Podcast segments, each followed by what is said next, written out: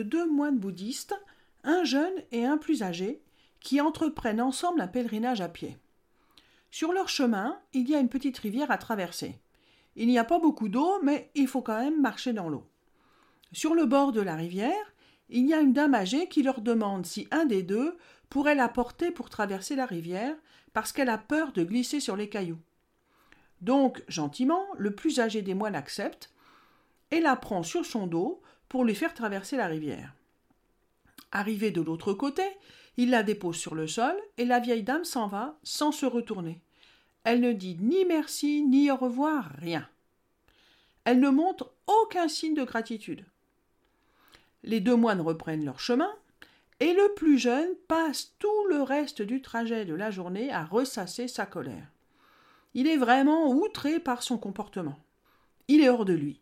Il répète en boucle que c'est une ingrate, que lui aussi il est âgé et que pourtant il a marché dans l'eau, et en plus en l'apportant sur son dos, et qu'elle, elle, n'a même pas pris le temps de le remercier, que tout ça c'est vraiment pas normal, etc., etc. Ça tourne en boucle pendant des heures. À un certain moment, son compagnon de voyage s'arrête et lui dit Écoute, moi, je l'ai porté pour traverser, et je l'ai laissé sur le bord de la rivière. Toi, par contre, tu la portes encore, et ça t'empêche de voir le paysage. Bonjour, c'est Laurence, et je suis ravie de vous retrouver. Aujourd'hui, nous allons parler de la colère. Ça va peut-être vous paraître un peu bizarre, mais la colère, je pense que c'est l'émotion que je préfère. Et je vais vous expliquer pourquoi. Tout d'abord, la colère est une émotion qui se déclenche face à une injustice ou face à un obstacle quel qu'il soit qui se met en travers de notre chemin, ou qui heurte nos valeurs, ou qui nous choque, ou tout en même temps. La colère se déclenche donc en réaction à quelque chose qui ne me convient pas. Et cette colère produit en moi une énergie que l'on pourrait qualifier d'énergie de combat. La colère est une émotion qui fait éclore en nous une énergie de combat. D'ailleurs, la réaction spontanée à la colère, vous vous souvenez, une réaction spontanée, c'est la première réaction, celle qui nous vient spontanément quand on est envahi par une émotion forte. Donc, la réaction spontanée à la colère, c'est de passer à l'attaque, de réagir plus ou moins violemment. C'est donc vraiment d'entrer en combat contre cette chose, ou cet événement, ou cette personne qui nous met très en colère. Un jour, je reçois dans mon cabinet un petit garçon qui s'appelle Paul. Paul, il a cinq ans et il est en grande section maternelle. J'ai d'abord reçu sa maman, toute seule, qui m'a expliqué la situation. Elle m'a expliqué que Paul a tendance à être violent, à laisser libre cours à sa colère, surtout à l'école. D'ailleurs, elle vient aussi parce que la maîtresse l'a constaté et qu'elle s'en plaint. Donc la maman a décidé de consulter parce que, certainement, me dit-elle, Paul a quelque chose qui ne va pas. Donc je discute avec Paul et il me raconte qu'il a l'habitude de jouer dans la cour de récréation aux petites voitures avec une fille de sa classe, qu'il appelle d'ailleurs son amoureuse. Ils sont tous les deux dans leur monde pendant la récréation. Et un jour, un autre enfant s'est jeté sur leur jeu. Il a donné des grands coups de pied dans les petites voitures, il a tout fait valser. Et Paul, me raconte-t-il, a d'abord eu très peur. Et puis tout de suite après, il a été très en colère. Et donc il me raconte que il lui a crié dessus, qu'il a poussé, et que l'autre est tombé par terre et qu'ils se sont un peu battus. Et quand je lui demande ce qu'il pense du fait de s'être mis en colère et d'avoir bousculé le copain, bah il me répond qu'il est plutôt satisfait, même s'il s'est fait gronder par la maîtresse. Parce que l'enfant en question n'est plus jamais revenu les embêter pendant la récréation, ni lui ni personne d'autre d'ailleurs. Et lorsque je lui demande s'il est toujours en colère contre cet enfant, il me répond pas du tout, que cet enfant lui est complètement indifférent, qu'il ne lui parle jamais. Cette histoire de Paul peut être transposée dans toute autre sorte de circonstances, et on constate que, parfois, la manifestation plus ou moins violente de la colère, c'est-à-dire quand on cède à la colère, il arrive que ce soit la bonne réponse ça règle le problème. Oui, mais quel problème? Eh bien, le fait que ce qui ou celle ou celui qui me mettait en colère ne me met plus en colère, et par voie de conséquence, je ne ressens plus de colère. Bien sûr, vous allez me dire que ce n'est pas possible de sauter à la gorge de quiconque nous met un tant soit peu en colère, n'importe où, n'importe quand, en toutes circonstances, et vous aurez bien sûr évidemment raison. C'est parce que la colère nous pousse instinctivement à l'attaque que la colère a très mauvaise presse. Elle est en effet instantanément associée dans l'esprit de tous à un risque de débordement, à une violence verbale ou physique qui pourrait déborder, et cela ne peut pas avoir de place en société. Ainsi, la plupart du temps, quand nous sommes vraiment en colère, nous ne laissons que très rarement s'exprimer cette colère sur l'objet même de la colère. Et donc, au lieu de céder à la colère, nous cherchons à la contrôler. Contrôler la colère, ça peut prendre quelle forme?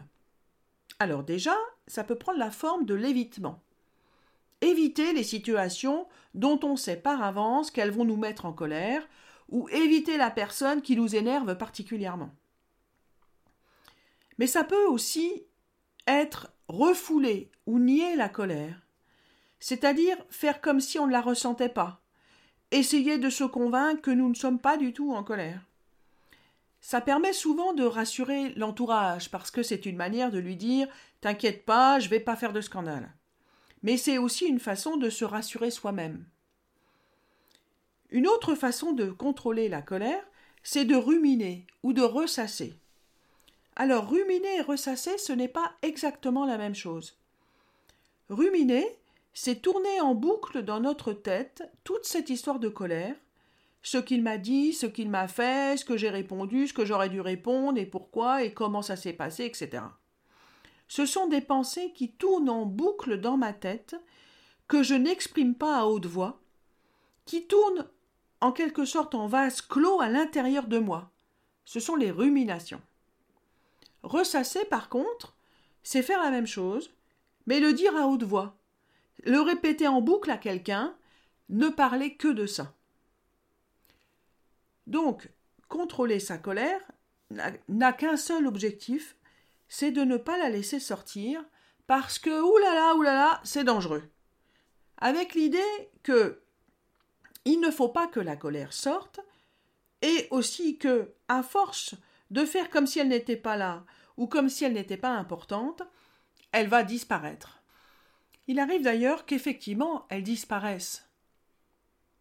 Mais souvent ça met longtemps, et certains d'entre vous l'auront peut-être expérimenté, la colère ne disparaît pas. Ou plutôt, on a l'impression qu'elle a disparu parce qu'elle ne se manifeste plus aussi vivement. Mais une colère bien maîtrisée, bien contrôlée, provoque à long terme de l'aigreur, du ressentiment, voire de la rancœur ou de la rancune.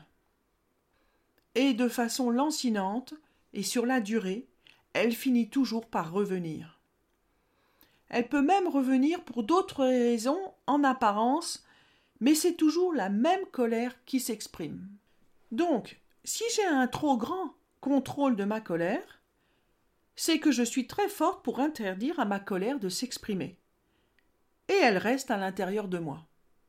Or, la caractéristique de la colère, c'est que c'est une émotion qui fermente plus je garde ma boule de colère à l'intérieur de moi, plus se crée une fermentation.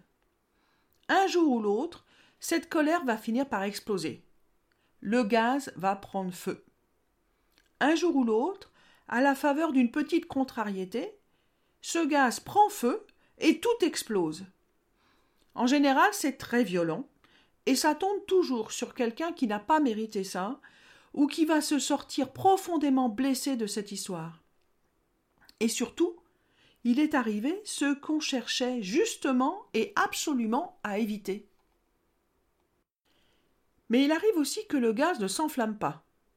Dans ce cas, on porte tout le temps cette boule de colère à l'intérieur de soi, on sent qu'elle devient plus ou moins envahissante, elle crée en nous un état permanent d'irritation, de grogne. Elle fait de nous des personnes pleines de rancune, de ressentiment. On la porte en permanence en soi, de la même façon que le moine de l'histoire que je vous ai raconté porte la colère qu'il a contre cette dame. Et bien sûr, il continue à marcher sur le chemin, sauf qu'il ne voit pas le paysage. De la même façon, on se retrouve à vivre avec une colère latente. Et notre vie est moins harmonieuse, on en profite moins que ce qu'on pourrait et que ce qu'on devrait. C'est là qu'il est important de ne pas oublier d'où vient la colère. Je vous le disais au début de notre conversation, la colère naît en réaction à une injustice. Il s'est passé quelque chose dans ma vie, et c'est pour moi une injustice qui a mis à mal mes valeurs ou a porté atteinte à mon intégrité. Bien sûr, il se trouve toujours quelqu'un pour vous dire qu'il ne faut pas le prendre comme ça, ou que, bon, dis donc, vous faites quand même bien des problèmes pour un truc pas si grave. Et il a peut-être raison. Ou peut-être pas. En tout cas, c'est votre façon de comprendre cet événement, c'est de cette manière que vous l'avez vécu et que vous le vivez encore aujourd'hui. Votre colère est le résultat normal de votre façon de voir cet événement, et à ce titre, elle est légitime. Votre colère est la manifestation d'une blessure, et cette blessure demande réparation. Vous avez besoin d'exprimer votre colère pour obtenir cette réparation. Alors, comment fait-on pour exprimer sa colère? Il y a plusieurs façons de le faire, mais il y a surtout deux grands principes qui régissent l'expression de la colère. Le premier, c'est de le faire en conscience. Exprimer sa colère en conscience, c'est je prends la décision d'exprimer ma colère. Ce n'est pas elle qui va s'exprimer à mon insu ou sans que j'ai pu la maîtriser, c'est moi qui décide de la laisser sortir, je décide sous quelle forme, à quel moment, à quel endroit je vais exprimer ma colère. Le deuxième grand principe, c'est que je l'exprime pour moi-même. C'est un exercice à faire avec soi uniquement. L'expression de ma colère ne regarde que moi. Concrètement, c'est un rendez-vous avec la colère. C'est un rendez-vous que je prends en conscience avec ma colère dans le but de l'exprimer. Et à ce rendez-vous, il n'y a que elle et moi. Puisque c'est un rendez-vous, il me faut donc un lieu et un horaire. Un lieu, comme ça ne regarde que vous, il vous faut un endroit où vous pouvez être seul, sûr de ne pas être dérangé, ni d'être entendu. Et un horaire, c'est un rendez-vous journalier. Tous les jours, vous avez rendez-vous avec votre colère. C'est un rendez-vous qui doit être court. Prévoyez entre trois et cinq minutes maximum. Vous mettez même en route un chronomètre, et quand ça sonne, le rendez-vous est terminé. Vous vous passez de l'eau sur le visage si besoin, et vous reprenez le cours de votre journée. L'objectif de ce rendez-vous, c'est de sortir de vous cette colère. Comment fait-on concrètement pour sortir cette colère? Par exemple, vous pouvez écrire des lettres de colère. Si vous êtes quelqu'un qui écrit, vous avez juste besoin d'un papier et d'un crayon. Vous allez penser à ce qui vous met en colère, ou à cette personne qui vous met en colère. Et en général, ça revient très vite. Et vous allez lui écrire tout ce que cette colère vous inspire, ou tout ce qu'elle pourrait vous faire dire. Alors, bien sûr, peu importe la syntaxe, hein, peu importe l'orthographe, vous ne faites pas de la littérature. Vous écrivez les choses comme elles vous viennent. S'il y a des gros mots, c'est pas grave. S'il y a des insultes, c'est tant mieux. Donc, vous écrivez les mots comme ils viennent. Si ça ne vient pas en mots, ça peut venir en onomatopée ou sous la forme de dessin. Vous laissez sortir de vous tout ce que cette colère a besoin d'exprimer il pourrait arriver que vous soyez toute la journée envahi par cette colère et que toute la journée vous repensiez à cette personne ou à cet événement et que plusieurs fois dans la journée des bouffées de colère vous viennent.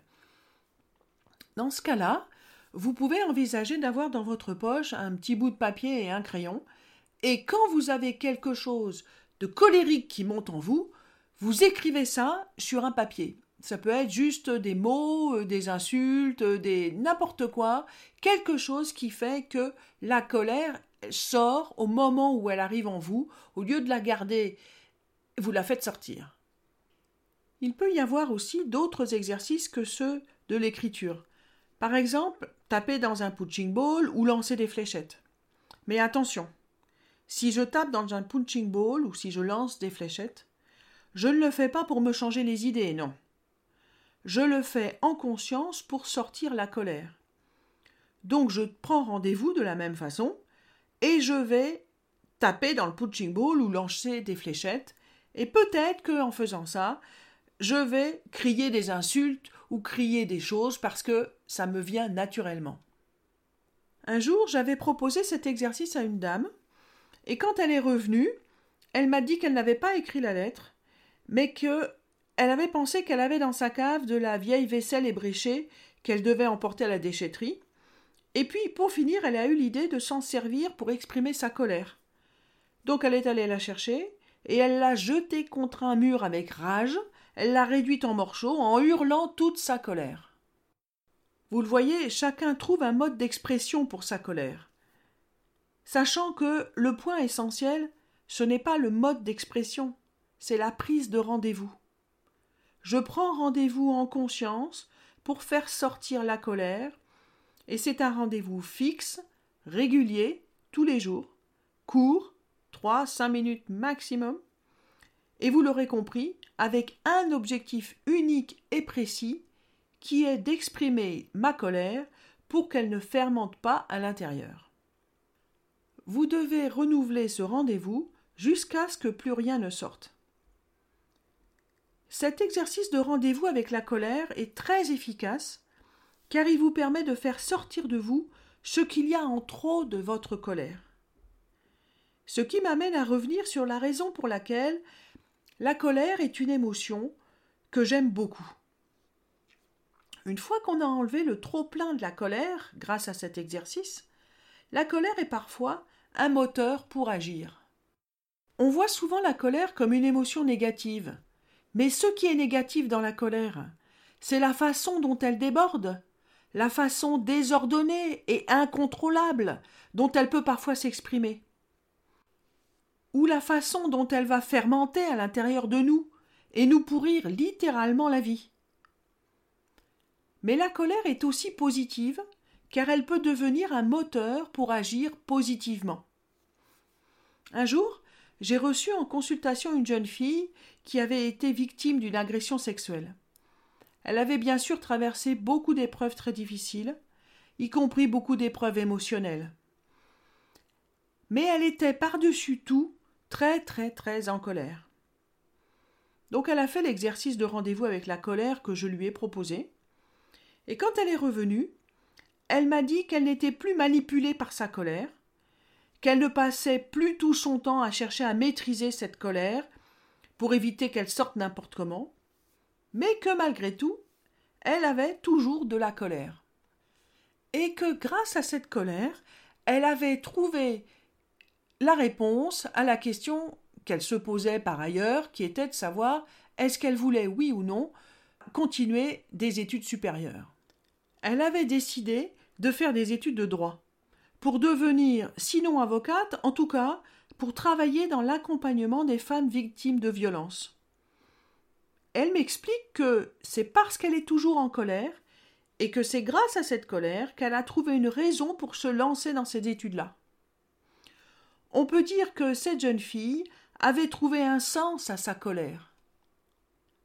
La colère est donc une émotion très intéressante pour peu que l'on prenne la peine d'enlever ce qui déborde ou ce qui fermente, et aussi pour peu qu'on prenne la peine de ne pas en avoir peur. Elle permet parfois de passer à l'action avec un vrai but, une vraie construction d'un objectif de vie. Si vous êtes envahi par la colère, vous pouvez, avec beaucoup de profit, faire cet exercice de rendez-vous. Et là, ou bien vous allez être débarrassé de votre colère. Oh, et on n'en parle plus. Vous passez à autre chose et c'est très bien. Et éventuellement, si quelque chose d'autre un jour vous met à nouveau en colère, vous pourrez refaire l'exercice. Mais peut-être aussi qu'il va vous rester une motivation mue par cette colère, une envie impérieuse de faire quelque chose pour que l'injustice dont vous avez été victime ne se reproduise pas. Voilà pourquoi j'aime beaucoup la colère. Si elle est traitée correctement, on s'aperçoit qu'elle n'est pas toujours ce qu'elle semble être au premier abord. Notre rendez-vous est maintenant terminé. Je vous remercie pour votre écoute et j'espère qu'il vous aura intéressé. Je compte sur vous pour vous retrouver dans 15 jours. D'ici là, prenez soin de vous. À bientôt. Au revoir.